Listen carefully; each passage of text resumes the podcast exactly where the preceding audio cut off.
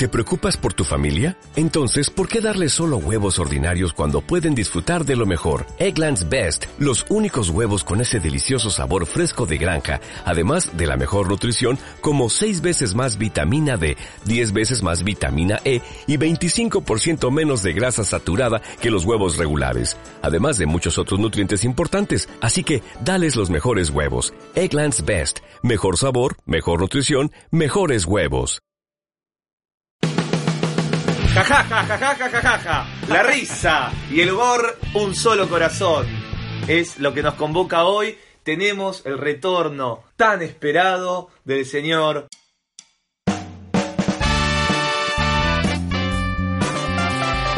Raven. Fuerte el aplauso.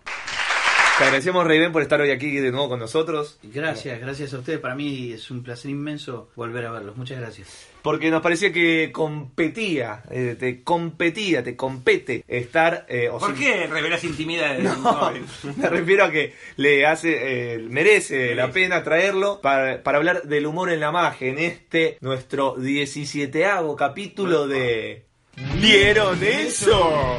Epa, tres voces ya. Ya cada vez más viejos estamos. Eh, Este dedicado a la magia del humor, según no me equivoco. Si no me equivoco. no te equivocás, para nada. Es lo que les acabo de decir y es lo que vamos a desarrollar. Y yo creo que estamos acá tres especialistas en el tema, porque somos tres magos humoristas o tres magos que utilizamos el humor. Comediantes. Sí, tal vez. ¿no? quieras llamarlo. Aunque te voy a decir algo ya Sí. para empezar, como Uy, para ir ya el tema. ¿Cómo te gusta desvirgar a vos? Bueno, en mi juventud. Pero te digo una cosa. Vos dijiste comediantes. No es lo mismo la comedia que el humor. La comedia es lo que trata acerca de lo humano. En la tragedia estaba, en, lo- en los griegos estaba la tragedia, que era el conflicto de los dioses, y la comedia, que era el conflicto de los humanos. Se asocia a lo risible. Sin embargo, según el señor C. de la Vega, en un maravilloso libro llamado ¿Qué es el humor? Un filósofo gallego, parece mentira, pero hay filósofos gallegos. Gallego. El tipo decía que el humor no es lo mismo que la comedia. El humor, que significa líquido interno, eso es el humor, es la actividad filosófica del equilibrio por excelencia. Es decir, que el humorista encuentra la comedia dentro de lo trágico y encuentra lo trágico dentro de la comedia. Eso es el humor. Un Excelente. equilibrio muy difícil de lograr, ¿verdad? Muy bien. Me parece una excelente definición para abrir esta, este podcast. Y cerramos de esta manera el podcast. Muchas gracias y hasta la próxima. No, no, pará, pará, pará, no me lo cortes así. Fue un chiste. Comedia, No, no, actuación, vanguardia. Podcast simple de Merpín. Sí, Ahí está. Eh, ¿qué, ¿Cómo vos tendrías una definición? Así te, te la tiro de una. ¿Podrías definir qué es el humor para vos o, o, mm, lo cómico en la magia? Ya me dijiste que no, con la cara No me sé, dijiste claro, no. no sé si, si me animo a definir el humor. Bueno. Necesito eh, del humor, necesito sí o sí del humor porque es la única forma en la que en la que sé comunicarme con el público. Eh, necesito siempre que mi público se ría. Entonces, eh, transité siempre los caminos del humor. Toda toda mi, mi carrera mágica fueron fueron en ese sentido. Claro. Eh, disfruto y me siento bien y me siento cómodo cuando el público se está riendo. Hermoso. Y pasemos directamente al conflicto eh, intrínseco entre el humor presente en la magia. Porque el humor en otro lado, bueno, puede también traer sus complicaciones. Pero en la magia nace la gran frase terrorífica.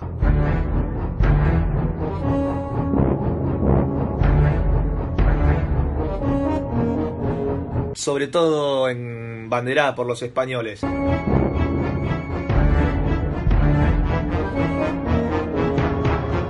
Te cargas la magia. Es decir, Tío. tío, arruinas el efecto, ¿no? Esa acusación que se, se nos hace a los magos que disfrutamos del humor con, la, con el público y se nos dice, ustedes arruinan la magia, arruinan el efecto, la gente no se sorprende. Les tiro, les desarrollen, vamos. Bueno, eh, debe tener, eh, evidentemente tiene su cuota de realidad esa. Bien sabemos que la magia y el humor, si bien funcionan por carriles similares, es decir, que la magia es sorpresa y el humor en un punto también es la sorpresa intelectual, el humor es lo inesperado Sí, también. el cambio de dirección, Claro, el cambio claro. de Hay una definición, una definición que dice Dolina es eh, ubicar algo en un lugar donde que no le corresponde, Claro. digamos, ¿no? Eso siempre genera humor. Totalmente. ¿Viste? Eso- solo eso quería sobre decir. todo el absurdo. Bueno, el absurdo más. absurdo, el absurdo. Pero como bien decíamos, si bien la magia y el humor eh, funcionan por ciertos carriles similares, la superposición es dañina para la magia. Porque el, el humor mata el asombro. Porque vos para reírte de algo, bien es sabido que lo que hace el humor, bien dicen que no te podés reír de algo que no conoces. Debes conocerlo muy bien para reírte. ¿No es cierto? Un ejemplo clásico, qué sé yo.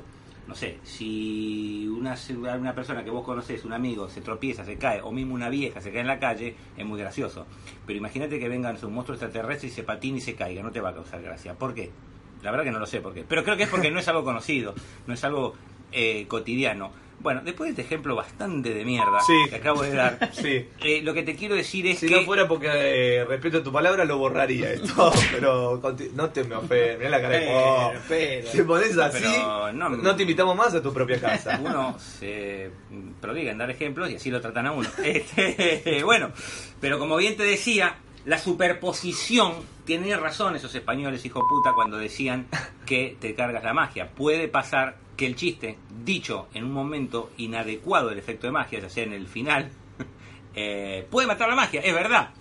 Y en ese sentido, la tarea del mago humorista es mm, bastante complicada, bastante difícil, porque es la de encontrar el justo equilibrio. Como en todo, ¿no? Como dijo Siddhartha, como dijo Buda, la verdad está en el equilibrio.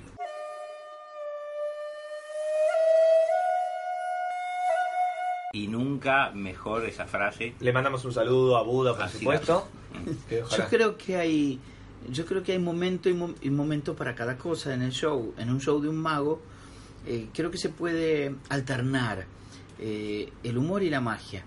Y Me parece que eso permite, por lo menos a mí me permite, mostrar mucha magia, iba a decir buena magia, pero no debería decirlo yo, pero mostrar eh, linda magia, de buen nivel mágico, y sin embargo también hacer reír. Claro. Eh, yo lo que hago es eso, alternar. O sea, nunca superpongo un, un- un momento de mucha risa con un momento mágico. Pero a mí me gusta y lucho por eso, porque el público salga de mi show sintiendo que se divirtió mucho, pero sabiendo y sintiendo también que vio buena magia. Excelente. Eso es lo que yo hago todo el tiempo, Eh, eh, obviamente, si yo estoy terminando un efecto de magia muy bueno y, y hago un remate humorístico, bueno, sí, me voy a cargar la magia o me la voy a, arruinar el efecto mágico. Pero si, si no, no. Yo lo, lo- lo- vivo a diario en, en todas mis presentaciones. Buena magia, se remata la magia y después puede venir el remate humorístico o el siguiente paso es humorístico. Sin embargo, la magia es una expresión, el, el humor es una expresión tan afín a la magia que bien podríamos reconocer nosotros una larga Ajá. y remarcable tradición de grandes magos, pero cuando hablo de grandes magos hablo de maestros de la magia, de grandes magos de la historia, tipos dotados, monstruos de la técnica de la magia que siempre optaron por la presentación humorística. Tradición o dinastía que bien podríamos comenzar con Cardini, luego podríamos hablar de Alfloso, luego podríamos hablar de Roy Benson, podríamos seguir con Patrick Page y con Ken Brook y con Mi amado David Williamson. David Williamson, nuestro amado Sí. David Williamson y nuestro adorado Juan Tamariz, es decir, eh, grandes e insignes representantes de esa dinastía a la que yo llamo grosos de la técnica y excelentes cómicos. Eh, dinastía a que creo que nosotros tres humildemente aspiramos algún día a pertenecer, ¿no es Sí. cierto, Nique? Sí, ¿No no, es cierto, lo René? logramos, la verdad, porque somos pésimos técnicamente. ¿Viste eso que dije recién? Sí. Falsa modestia. Ay, pero no digas así. No digas así, Nico, vos sos bueno. Eh, Así que es verdad, es verdad, hay una, hay una, una dinastía que corresponde a eso, sí. Perdón. Te, ¿Qué, te con- toca la nariz Merpin y qué- va a decir algo. qué conmovedor lo que acabo de decir. ¿Qué? No, esto de recordar la historia y que nosotros somos parte Sí, de debe haber gente emocionada del otro lado. Y el que no se emociona es un hijo de puta. No, ¿por qué tratamos mal a Qué la lindo gente? eso último que dijiste. Sí, es muy hermoso, muy No, amoroso. pero de verdad es que, que se puede combinar. Eh, a veces se confunde o no se tiene ni la capacidad ni la voluntad de, de hacer buena magia. Entonces terminamos viendo magos que, que no son tales, no son magos. Claro. Eh, son personajes que salen a hacer al- eh, gracia y después se acuerdan de que, de que el show era, era, era de magia. Entonces, me ha pasado llevar a ver a algunos amigos, algún mago que no voy a mencionar. No, Eh, pero si vas a hablar de mí, eh, decilo, o me voy, me voy directamente y No, te hablas no. tranquilo porque estás con eso. Ay, nada, te lo quiero decir, que yo. Pero yo no, me No. encuentro hablando Acá en de este programa decimos nombres porque somos polémicos. No, somos no. polémicos. No, porque a mí no me gustó, dijiste feo un mago, no voy a decir, y con la cosmisura, que yo estoy al lado tuyo, hiciste decir una cosmisura de costado, me señalaste a mí con la cosmisura. No voy a, no voy a nombrarlo, solo voy a decir que en su show decía, profesor, profesor, y se metía el dedo en la nariz. ¿Dónde se compra la bola de billar, profesor? Es lo único que Eh, revelaremos. Sí, es lo único. Solo eso, no, no, no. Vos lo viste, lo viste, viste. No, no era tu show. Eh, bueno, llevé a unos amigos a ver ese show, salimos súper bien, recontra divertidos, y les digo, ¿qué tal? ¿La pasaron bien? Genial, genial. Y le digo, ¿les gustó la magia? ¿Qué magia? Me preguntaron. La magia, le digo, fíjate que hizo tal cosa, tal cosa. Ah, me decían, ah, cierto, ah, claro, tenés razón. O sea, la magia había quedado totalmente desdibujada. Sí, pasa, puede pasar. Porque era eh, un comienzo, hasta era, pasaba esto, empezaba un truco de magia, hacía toda una secuencia de humor y seguía con el mismo truco de magia. Claro. Entonces no había, no había tensión, no había carga de tensión en, en el público, no había forma de seguir el hilo conductor del truco, no había magia. Eh, Era, era una mezcla muy desagradable. Que sin embargo, desde el punto de vista humorístico estaba bien, Claro. porque la gente se rió muchísimo. Es que el humor en, también podría ser un condimento que salva una mala comida. Bueno, ¿cómo la ves esa metáfora? Me gusta, Enrique? me gusta, me gusta. Te superaste con la Un anécdota. que condimento es el humor que, eh, que, que si lo sabés usar bien, hasta te puede salvar una mala comida, me parece. A mí Totalmente. me ha pasado, sí, me hizo cagar de risa, es medio una mierda lo que hace, pero... Pero lo- Sabemos que, que después de un efecto de magia queda una cierta ansiedad en el público porque no sabe el secreto, porque no entiende cómo sucedió lo que vio. Entonces no está mal una, una bajada de línea humorística después de ese momento de, de pequeña frustración que dicen, Hay un- una frase que, o un, un comentario que usaba Pablo Sanata, a quien le mandamos un saludo y que ojalá llamamos por el 17 y nunca vino a charlar con nosotros. Reyben vuelve y Pablo Sanata no llega, pero lo, lo queremos igual, que él nos escucha, sabemos que nos escucha. Y él eh, comenta, justamente hace esta diferencia, ¿no? Que el mago, la figura del mago en un punto aleja al espectador, ¿no? Como conoce secretos, como conoce, sabe algo que yo no, genera instantáneamente una distancia, eh, ya prácticamente intrínseca al mago. Teniendo en cuenta que el mago se supone que es un artista, se supone. Y se supone que cualquier otro artista lo que hace es tender puentes de comunicación. Es decir, yo canto una canción, recito un poema, pinto un- una obra artística y eso te tiene que llegar. Tenemos que hablar de códigos comunes. Y eso es lo que nos une como artista y espectador. Totalmente. La paradoja del mago es que no se manejan códigos comunes. Siempre está el secreto que me aléjame de ti. Me voy, amor. Si soy motivo para el olvido, decime adiós, decímelo. Exactamente. Espectador. Entonces es ahí cuando entra el humor, o podríamos llamar a que ya hemos charlado en podcast mucho más viejos de personaje, de un personaje humorístico, un payaso, que lo que hace es acercar, ¿no? Porque el humor genera empatía, es decir, conecta a la gente. Nosotros creo que los tres la- trabajamos con el mismo, no sé si llamarlo recursos, pero la misma idea de eh, burlarnos de nosotros mismos. No somos gente que, mm, bueno, Bomber Pin sí, pero ahora ya cada vez menos, que se mete con la gente. Somos en general, muchas veces utilizamos la comedia burlándonos de, de nosotros. Es la base de la comedia, supongo, Totalmente. ¿no? Según me, me dijeron que dicen los libros. Es verdad. Por lo tanto, eso genera una empatía. Porque decís, ah, mira, es un boludo igual que yo en mi vida cotidiana. Entonces, inmediatamente te acerca. Como dice Raven, por eso de ahí nace esto. De alguna manera nos sirve como pa- para acercarnos, para que nos quieran un poco. Que quizás un mago muy serio, si tiene mucha cara de ojete, es muy difícil que conecte, ¿verdad? Bueno, debería conectar por otro lado, no sé por cuál, pero de- debería hacerlo. Pienso en el caso de nuestro adorado René. René, ¿no? Que, Totalmente. Sin embargo, René usaba el humor muy en cuentagotas, Sí. muy homeopática y certeramente, pero cuando lo usaba René al humor era, era fantástico el tipo, Sí, ¿eh? Era un gran humorista. El Talmud, el libro sagrado de los judíos, dice, cuando entra el vino sale el secreto. Eso es sabio. A mí me ocurre diferente. Cuando entra el vino me salen las estupideces. Pero convengamos, siempre es mejor decir estupideces que escucharlas. Eso es insoportable.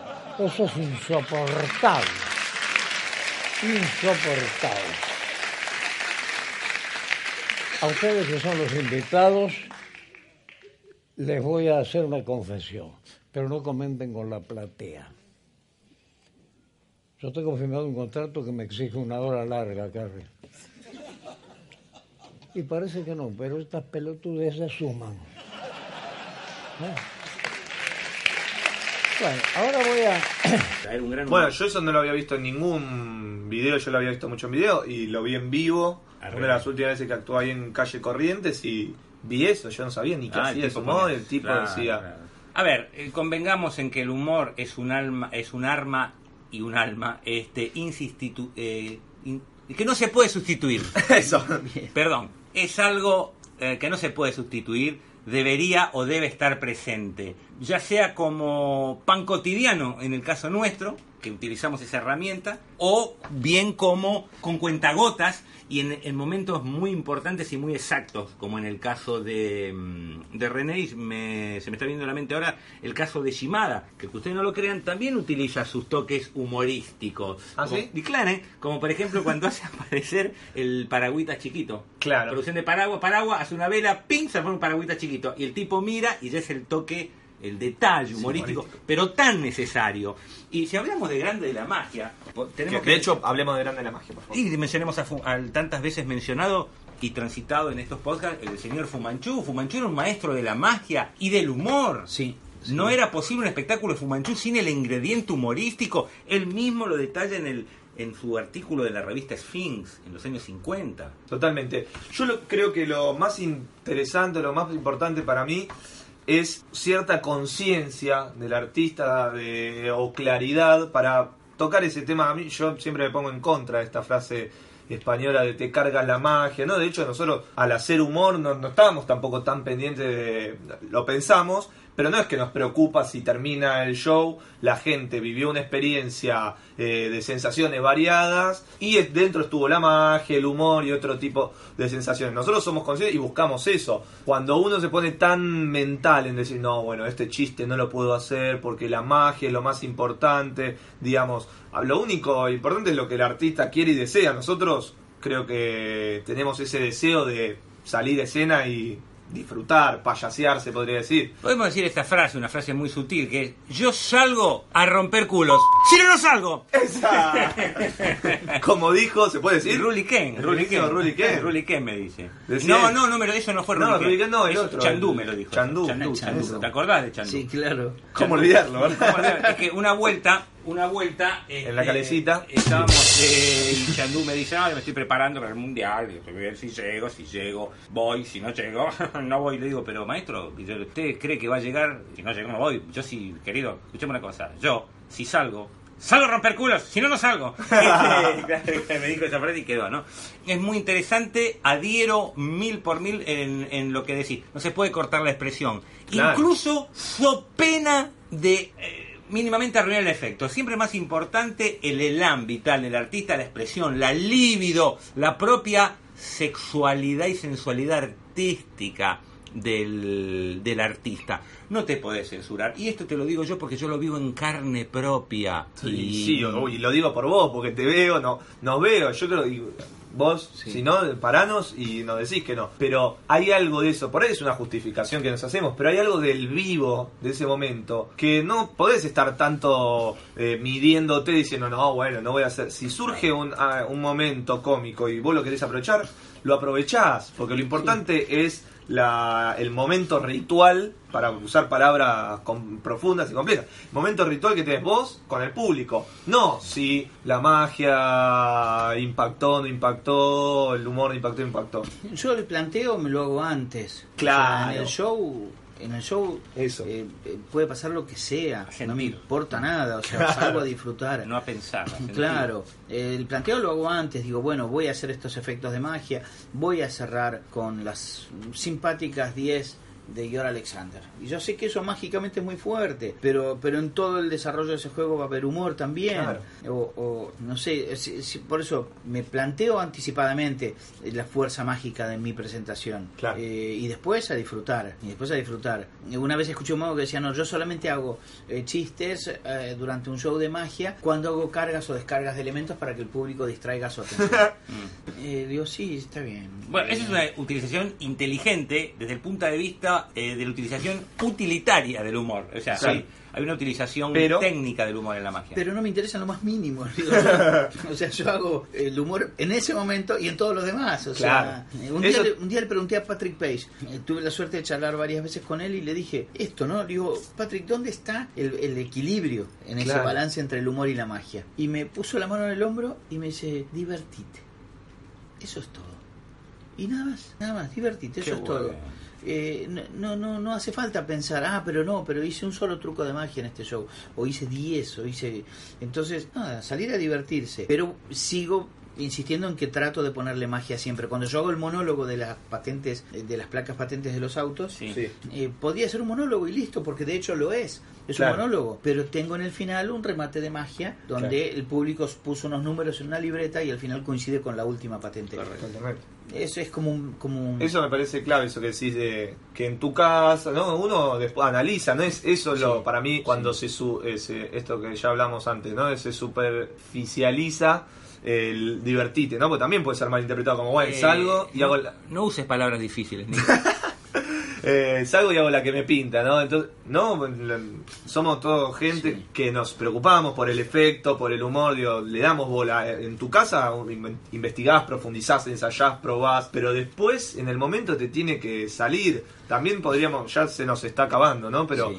eh, el uso del humor utilitario y a veces el uso del humor por por imitación o porque yo creo que me gusta el humor, entonces copio un par de chistes Y no tenés y onda para no hacerlo. tenés eh, Claro. gracia, como diría Fumanchu. Qué poca gracia tienes, Que amigo. personalmente yo creo que se puede encontrar el humor. Yo sé que Merpin no lo cree, no sé, vos Reben, que el que no le, no le sale el humor no sirve para esto y punto. Yo creo Escúchame, que- perdóname, no podés ir a una estación de servicio y pedir cargame 20 años de éxito.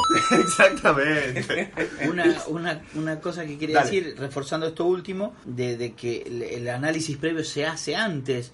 Eh, de definir qué magia voy a hacer, qué, qué juego eh, va a ir bien de comienzo, con cuál voy a cerrar, cuánta fuerza mágica tendrá. Todo eso es antes me hizo acordar a, a un momento en el que yo estudié canto con Karina Antonelli. ¿Le mandamos un saludo? y Karina es genial y es clown también. Eh, Karina me dice, claro, yo, yo estaba fascinado porque nunca me animé a cantar en público. Claro. Entonces cuando sentí que podía más o menos cantar algo, más o menos, estaba fascinado. Entonces cantaba con, con, con una felicidad tremenda. Y Karina me dice en un momento, me para y me dice, escúchame, me dice, la emoción déjala para después. Ahora es el momento de la técnica. Así que aprendí a respirar, aprendí a entrar a tiempo, aprendí... Y no fui más, ¿no? Por supuesto. no, pero, pero, pero eso, ese es el punto. O sea, la técnica es lo, es lo primero. Y después sí, salís a disfrutar. Pero salís a disfrutar teniendo las herramientas técnicas para, para hacer lo que quieras eh, en, en cualquier circunstancia. Hay una frase que también refuerza eso de libros de seducción. No voy a explicar por qué conozco esos libros ni nada. Solo voy a Nico, expli- andá lo seguro, andá y pagá. eh, que lo leí hace muchísimo tiempo, que dice ser un artista en el tipo dice ser un artista en la escena que sería El señor Majestic. eh, ma- eh, claro, no, mm, ah, sí, ese, Bueno. no, me, no me sale ahora. Mystery. Mystery. Mystery dice, ser un artista en la escena, en el bar, en donde sea, y un científico en tu casa. Es decir, en el momento tiene que ser esto, que decís vos, va, la, Sí. lo que decía ella, sería la emoción, el que estás ahí. Pero en tu casa, cuando volvés, que eso también es parte, ¿no? Volvés y sos un científico, te decís, porque esto no funcionó, esto sí, esto no, que analizás. Pero en el momento, be an artist. Este señor eh, Mystery, qué ladrón que es, pero qué clara que la tiene. Señores, humor y magia. Ya debemos terminar este podcast que nos quedó muy pequeño para la enormidad de este tema. Nosotros somos magos y somos humoristas. Somos conscientes de esa maravilla de la combinación y somos conscientes de los peligros de la mala utilización. Que vivimos siempre Pero- nosotros mismos. Exactamente. Sin embargo, eh, somos portadores de algo tan maravilloso, tan hermoso, que tanta vida nos da, como es la magia y el humor. ¿Hay algo más hermoso que eso? Sí, solamente una sola frase. ¡Viva Perón, carajo!